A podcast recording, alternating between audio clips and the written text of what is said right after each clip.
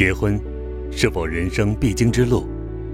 单身基督徒是否二等信徒？无论何种原因造成单身，它都是人生重大的挑战。但上帝能把挑战化作福气，信而顺服，就可以活出精彩人生。单身路上的祝福，作者杨永长，播音胡正军，听见录制发行。那么，有关单身恩赐的教导是如何实践的？当我们应用以上的经文时，是需要配合圣经其他教训的。首先，在一般情况下，我认为信徒应该先考虑结婚。我们现在正活在已然未然的阶段，虽然末世开始了，救赎规律也同时介入了，但是创世规律仍然运作。根据创世秩序。神造男造女，设立婚姻，让人类可以彼此扶持、繁殖后代。因此，信徒男大私婚、女大私嫁是绝对好事。结了婚的信徒有神赐给他们的结婚恩赐，以已婚的身份角色侍奉神。信实的神也必定加力给他们面对婚姻种种的考验。若神赐他们后裔，他们的使命。就是要好好的培育敬虔的儿女，以致他们能在下一个时代为神做见证，好让神的见证代代相传。保罗之所以鼓励鳏寡的信徒不再婚，又鼓励未婚的信徒维持单身，是从末世的角度出发，让信徒可以有一个崭新角度思考婚姻的问题，不一定要结婚。而是可以考虑像他那样以单身的身份侍奉神。他并不是一位劝人不结婚的。在提摩太前书，保罗鼓励那些年轻寡妇再嫁、生儿育女，把精神放于治理家庭上，免得游手好闲，坠入试探。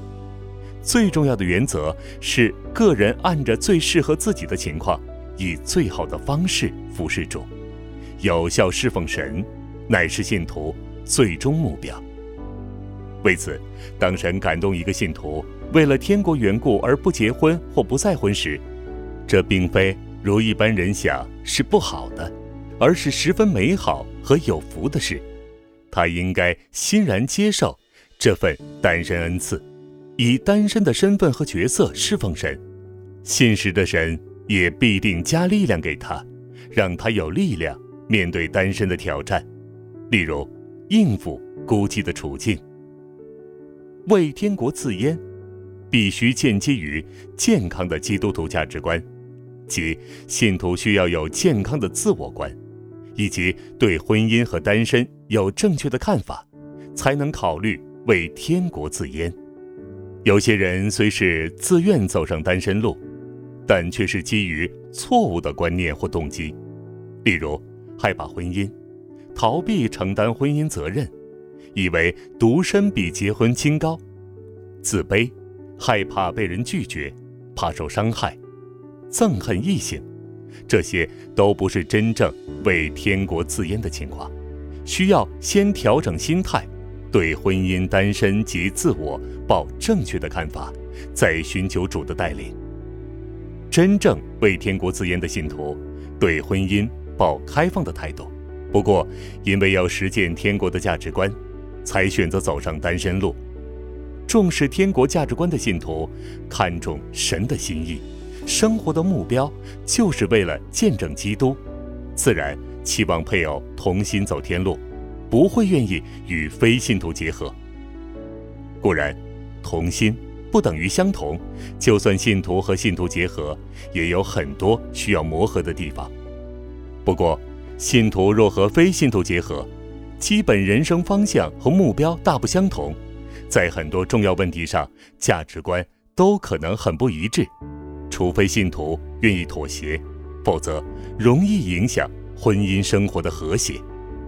因此，信与不信原不相配，不能同负一恶这一原则，对爱主的信徒来说，不是冷冰冰的教条或难担的重担，而是智慧之言。也是新生命自然的流露。这些信徒若是因为教会女多男少而找不到信徒对象，自然会选择为天国自阉，宁可单身，也不愿和一个不能同心走天路的非信徒结合。事实上，这类为天国自阉的情况，不仅会由于信徒不愿与非信徒结婚而产生，有时恋爱对象是信徒，也会产生有信徒为天国自阉的情况。有些信徒为了履行神的使命，而自愿放弃不同心智的恋爱对象，虽然那是十分痛苦的决定，但是他们选择爱神过于爱世上其他的人。彭蒙慧是一位将自己的一生奉献台湾的美国基督教宣教士及教育家，他为了可以留在台湾宣教而放弃结婚的机会，当时。彭蒙慧已经二十九岁了，再不结婚恐怕没有机会。而且，如果结婚回到美国，可以和亲人团聚。但是，他认为自己和上帝有约，必须留在台湾，不能半途而废。彭蒙慧所创办的英语教学广播以及许多精彩的电视节目，不但造福许多人，同时也为他自己赢得无数子女。二零零二年。他获得中华民国总统颁赠紫色大绶景星勋章，并成为首批获得中华民国外侨永久居留证的外国人。彭蒙慧接受媒体访问的时候说：“如果当年他和医生男友结了婚，就不可能做到那么多事情了。”十九世纪，戴德生蒙主呼召到中国传福音，他本来已经与。居住在英国一位心仪的女子订婚，但是后来女子的父亲不愿意女儿离乡别井嫁到中国，戴德生唯有忍痛放弃爱情。经过一段孤单的日子，才遇上抱着同一心智的玛利亚。后来二人结婚，同心在中国释放。这些为天国自阉的人，为了履行神给他们的使命而放弃爱情，做决定时。也不知道前路如何，但是每一步紧紧跟随主，实在是美好的信心榜样。他们回应了耶稣的鼓励，走上为天国自阉的道路，非常有福。至于那些想结婚又找不着基督徒对象的信徒，大多数是姊妹了，该怎么办呢？若他们认为自己没有单身恩赐，但是又找不到信徒做结婚对象，该如何是好呢？在香港色情泛滥的文化中，可能有一些弟兄姊妹，甚至正为性欲而挣扎，有没有什么出路呢？我鼓励这些弟兄姊妹，首先好好明白单身恩赐的意思，即单身恩赐不是指拥有非凡的能力控制性欲，或这人特别神圣不需要伴侣，而是指。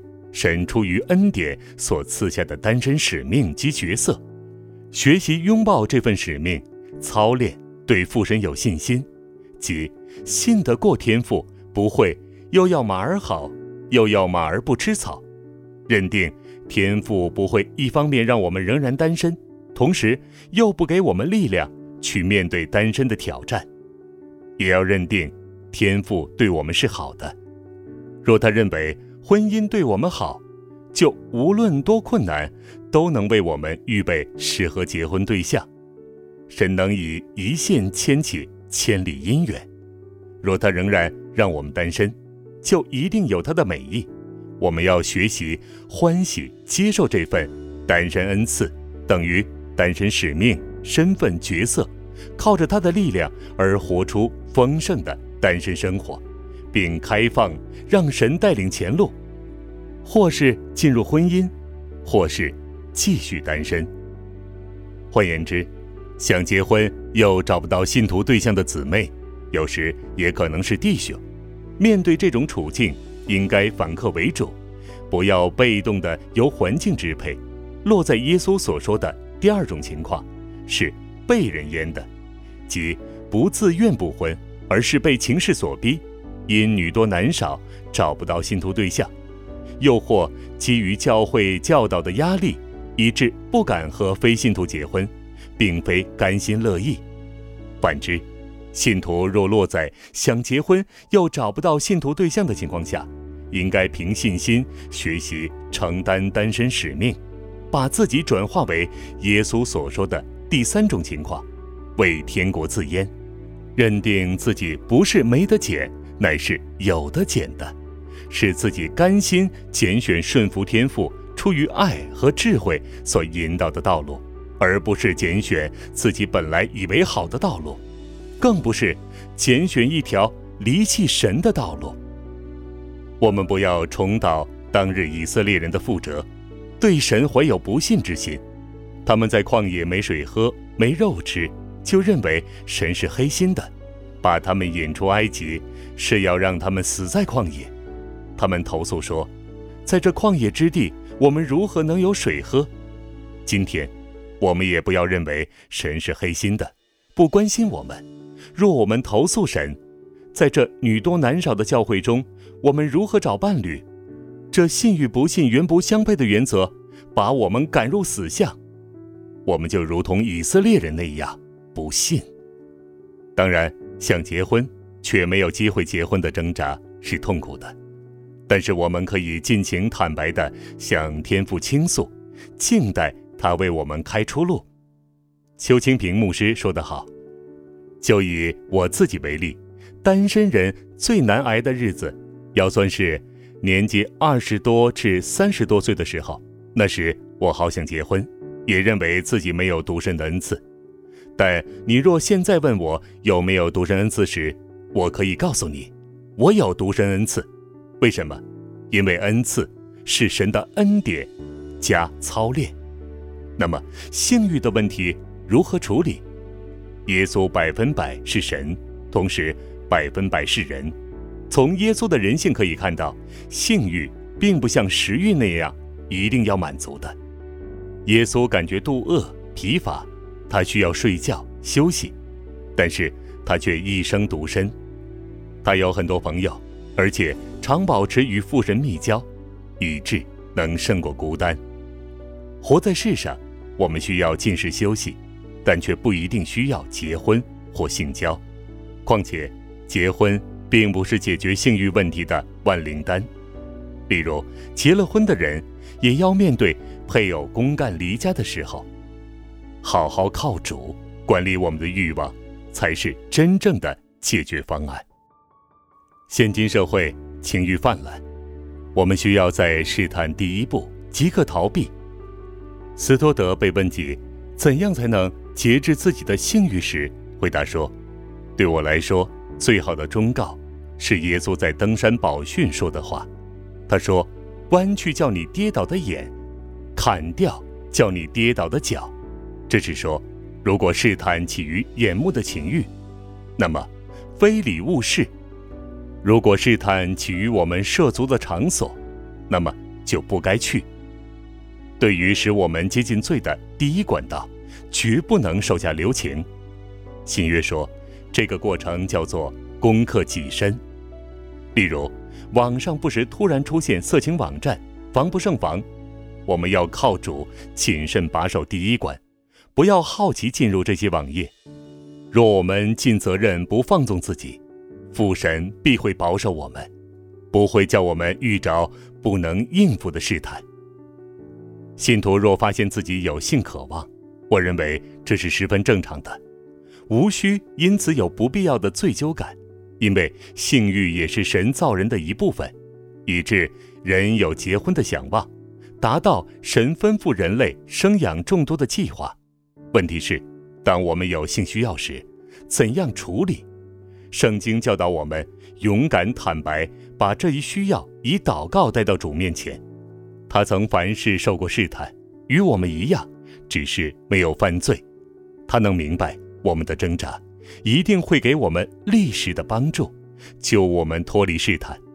但是，倘若我们有幸需要时，不去寻求主的帮助，反而自我缠累，我们就无力胜过试探，很容易在思想或行为上犯起罪来。